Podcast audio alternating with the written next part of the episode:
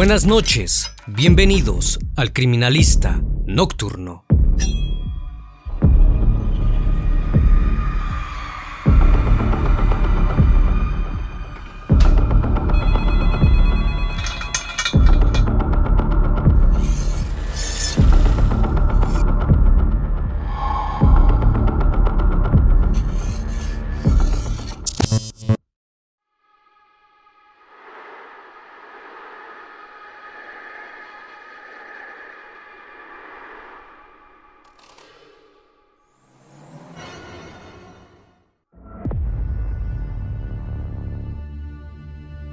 Dos ciclistas emprendieron un viaje desde Ciudad de México hacia Tepoztlán por la autopista La Pera Cuautla el 31 de octubre de 2022.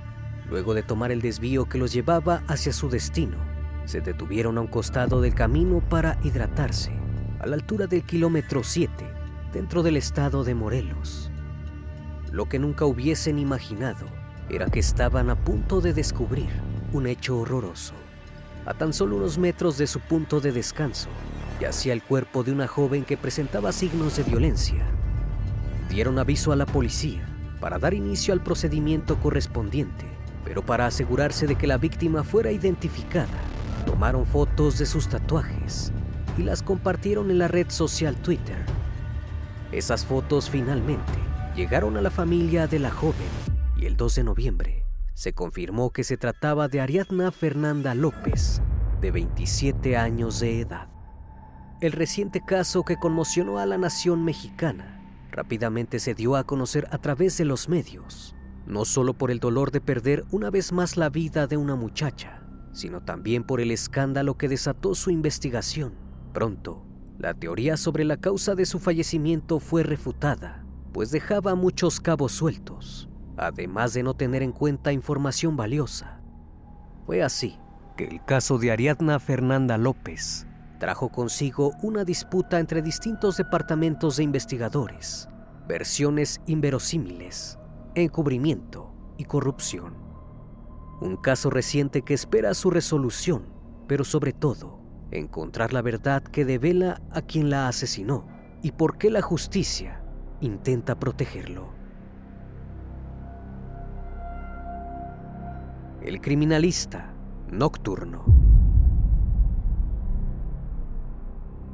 Ariadna Fernanda López nació el 5 de julio de 1995 en la Ciudad de México. Durante casi toda su vida vivió en la colonia Asociación Civil de la Alcaldía Venustiano Carranza, donde los vecinos la reconocían como la joven de la eterna sonrisa. Era la menor de cuatro hermanos y a muy temprana edad le tocó atravesar una tragedia que le enseñó lo que era el dolor. Su madre falleció tras perder la batalla contra un cáncer fulminante. Sin embargo, no logró apagar su luz. El vacío que la despedida de su madre le dejó fue reemplazado años más tarde por la llegada de su hijo, Ariadna, o Ari como sus familiares y amigos acostumbraban llamarla. Llevaba a las personas más importantes de su vida en la piel. Tenía el nombre de su madre tatuado en el pecho y representando a su hijo un dinosaurio bebé, porque era un fanático de esas criaturas. También llevaba el dibujo de su flor favorita, el girasol. Sus seres queridos la recuerdan como una persona alegre, aventurera y emprendedora. Soñaba inaugurar su propio salón de belleza y para ello, durante el día trabajaba como recepcionista en un consultorio odontológico y por las noches, desde hacía varios años, en el Bar 60 ubicado en la colonia Condesa. Donde quiera que fuera, gracias a su empatía hacia amigos, y su trabajo no fue la excepción. En Sixties conoció a Vanessa, con quien no tardó en entablar una amistad. En el piso de arriba, Rautel, el novio de Vanessa, tenía su oficina y los tres pasaban gran parte de su tiempo juntos. El domingo 30 de octubre, Alrededor de las 6 de la tarde, Ariadna Fernanda llegó al restaurante Fishers, ubicado en la colonia Roma de la Ciudad de México, donde la esperaban sus amigos Vanessa y Rautel, junto a tres invitados más. Las seis personas que conformaron el grupo cenaron en el restaurante y al cabo de una hora, decidieron continuar la reunión en el departamento de Rautel Astudillo. Todos juntos se trasladaron a bordo de una camioneta negra hasta el domicilio en cuestión, también ubicado dentro de la colonia Roma. Una vez dentro, los seis pasaron el rato bebiendo tragos y escuchando música, pero luego de media hora, tres personas dejaron la fiesta y salieron del edificio, quedando solos Vanessa, Rautel y Adriana allí.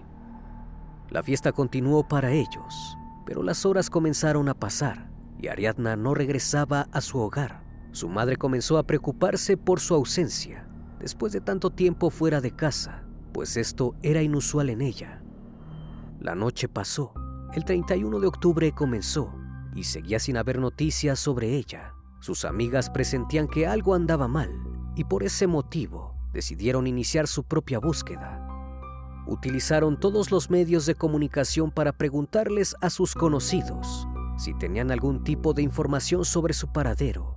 En primer lugar, hablaron con Rautel, quien les aseguró que Ariadna se había retirado de su domicilio la noche anterior en un taxi. La angustia incrementaba a cada minuto entre sus familiares y amigos.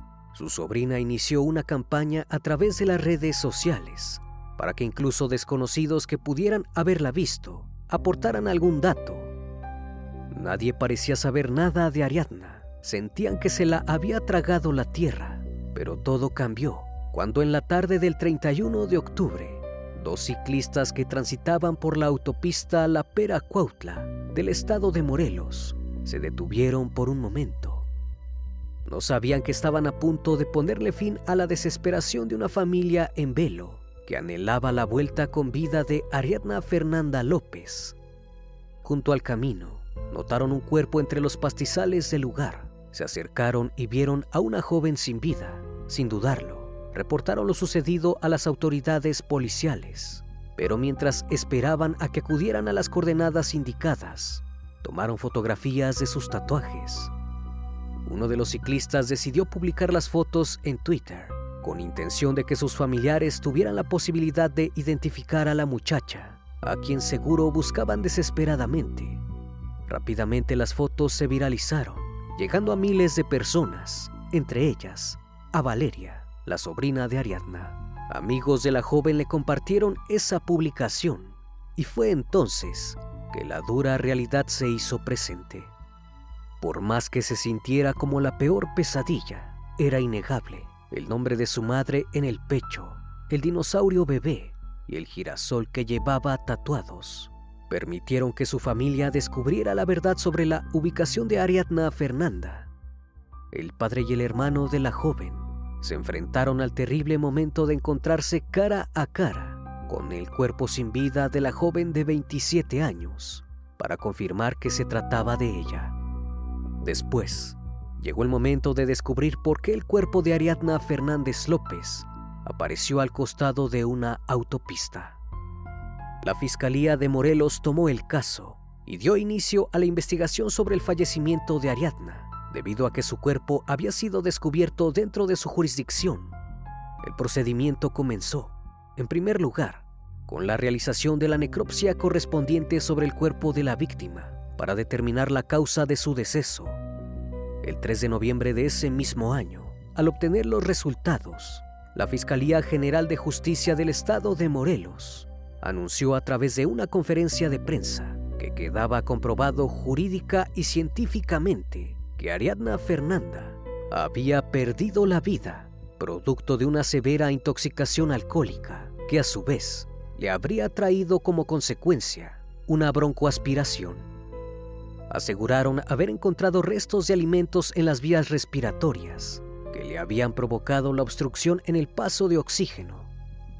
Además, la fiscalía llevó adelante una serie de entrevistas con testigos que vieron a Ariadna en sus últimos momentos con vida. Vanessa y Rautel, las personas más cercanas a ella, declararon que efectivamente habían estado con ella el día anterior a su desaparición. Ambos volvieron a asegurar ante las autoridades que la joven se había retirado del domicilio de su amigo en un taxi con dirección a su casa y desde ese momento no volvieron a saber de ella.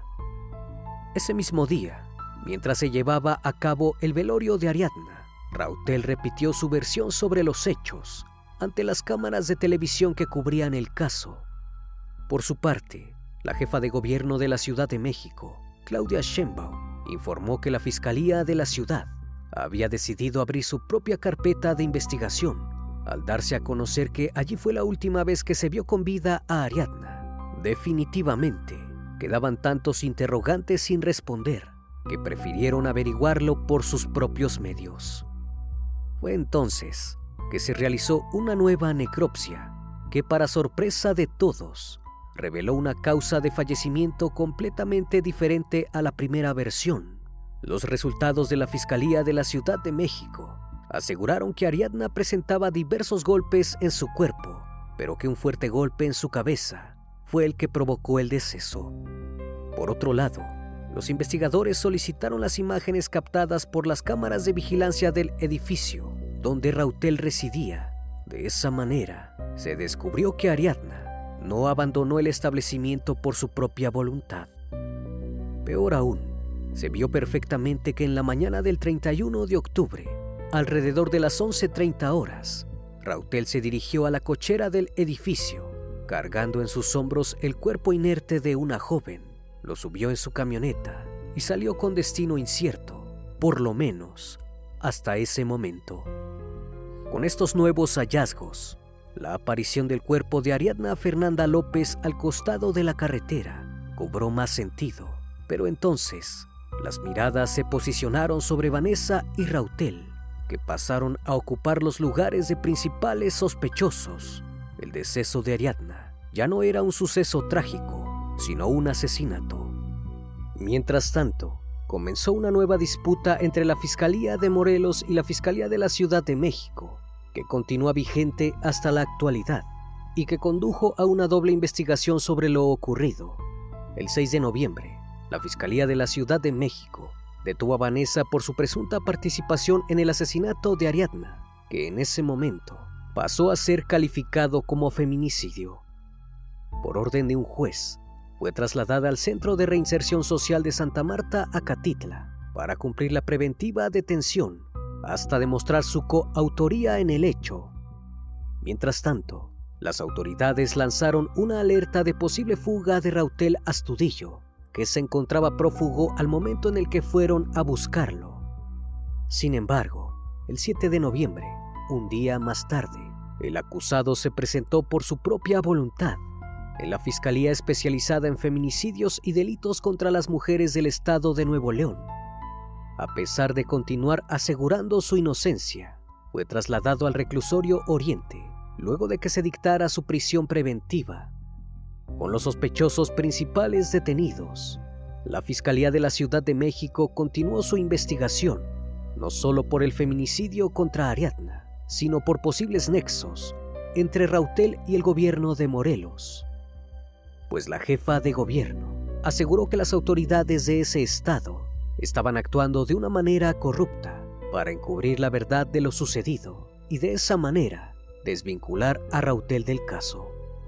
En consecuencia, solicitaron a la Fiscalía de Morelos que hiciera entrega de la carpeta de investigación y se retirara de la misma, ya que la investigación continuaría en manos de la Fiscalía de la República.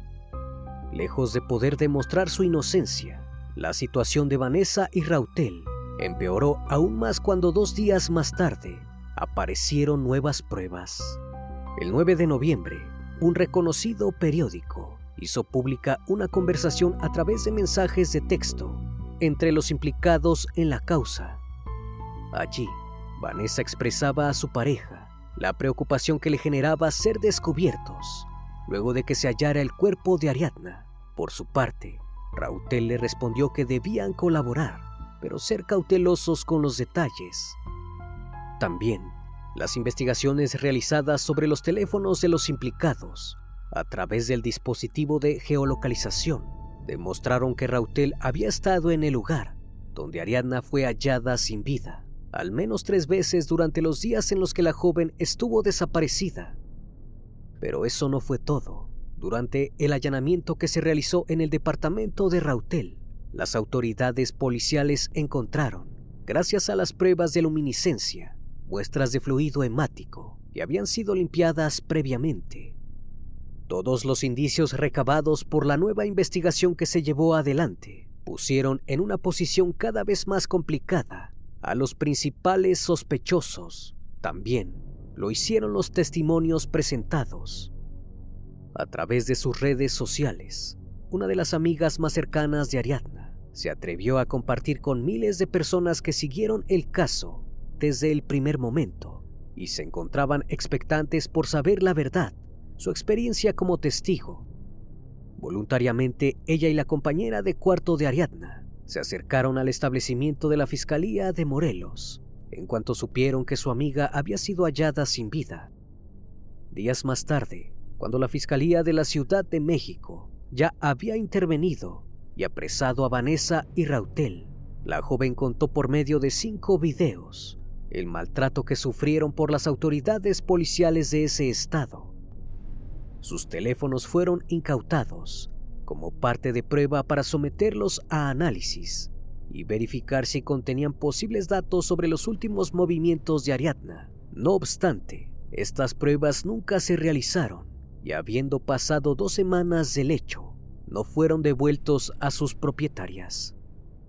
Por otro lado, la joven relató que conocía a Rautel desde hacía cuatro años y podía asegurar que sus dichos para declararse inocentes no parecían cuadrar con la normalidad del grupo de amigos, principalmente porque cada vez que se reunían y alguien se disponía a abandonar el lugar, Rautel no permitía que lo hicieran en taxi.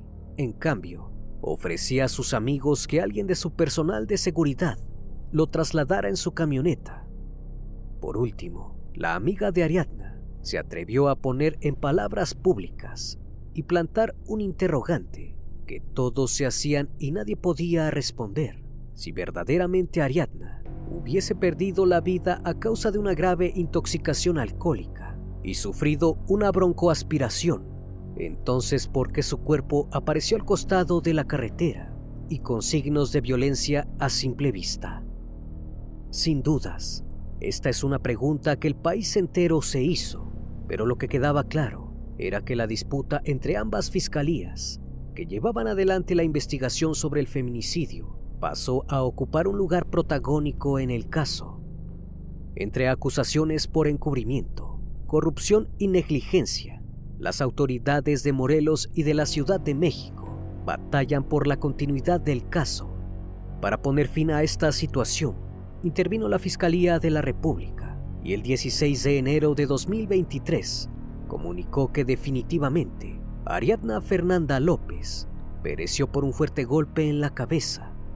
Por otro lado, el comunicado de la Fiscalía General de la República, además de buscar neutralidad dentro de la rivalidad desatada entre las partes investigativas, aportó un importante dato sobre lo ocurrido la noche en que la vida de Ariadna fue arrebatada. Las pericias realizadas determinaron que el trágico suceso debió haber ocurrido entre las 22 horas de la noche del domingo 30 y la 1 de la mañana del 31 de octubre, reafirmando de esta manera que Ariadna no salió del edificio por sus propios medios. Y aunque no pudieron responder con exactitud qué fue lo que ocurrió dentro del departamento de Rautel, en las horas que continuaron hasta que se le vio salir cargando el cuerpo hasta el interior de su camioneta. La Fiscalía General de la República confirmó la veracidad de las imágenes captadas por las cámaras de seguridad del domicilio de Rautel. Además, sobre este dato, agregó que la misma camioneta fue captada por cámaras de la vía pública en dirección a la carretera que dirige a Morelos, esto alrededor de las 11 de la mañana y que minutos más tarde, a través de las pericias hechas sobre su teléfono, se pudo determinar que había estado a 5 kilómetros del lugar donde fue hallado el cuerpo de Ariadna. Por último, luego de haber regresado a su casa, las cámaras de vigilancia captaron a su novia Vanessa saliendo del edificio y regresando minutos más tarde acompañada por un hombre que llevaba en sus manos una bolsa plástica y algunos objetos. Al cabo de un rato, el hombre abandonó el edificio con la misma bolsa con la que había llegado Finalmente, en su comunicado, la Fiscalía de la República solicitó a la Fiscalía de Morelos ponerle fin a su investigación para que de ahora en adelante quede en manos de la Fiscalía de la Ciudad de México. El caso sobre el feminicidio cometido contra Ariadna Fernanda López continúa abierto a la espera de obtener las pruebas suficientes para dictaminar su resolución. Mientras tanto, Vanessa y Rautel cumplen con la prisión preventiva correspondiente previa a ser sometidos a juicio. La investigación continúa su curso, pero la rivalidad entre las fiscalías no se detiene, ni siquiera tras haberse involucrado la Fiscalía General de la República. Por su parte, familiares, amigos y personas solidarizadas con el trágico final que la joven atravesó esperan obtener la justicia que Ariadna merece la recuerdan en cada movilización y en cada mural que perpetúa en el tiempo, no solo su paso por este mundo, que no la supo proteger, sino también la eterna sonrisa que les regaló a quienes la conocieron y la llevan en su memoria. Una vez más, estimado público, agradezco su compañía. Gracias por brindar un espacio de su tiempo para conocer un caso más de este canal si aún no estás suscrito, te hago la cordial invitación a que lo hagas y formes parte de esta gran comunidad. Esto es El Criminalista Nocturno. Hasta la próxima emisión. Buenas noches.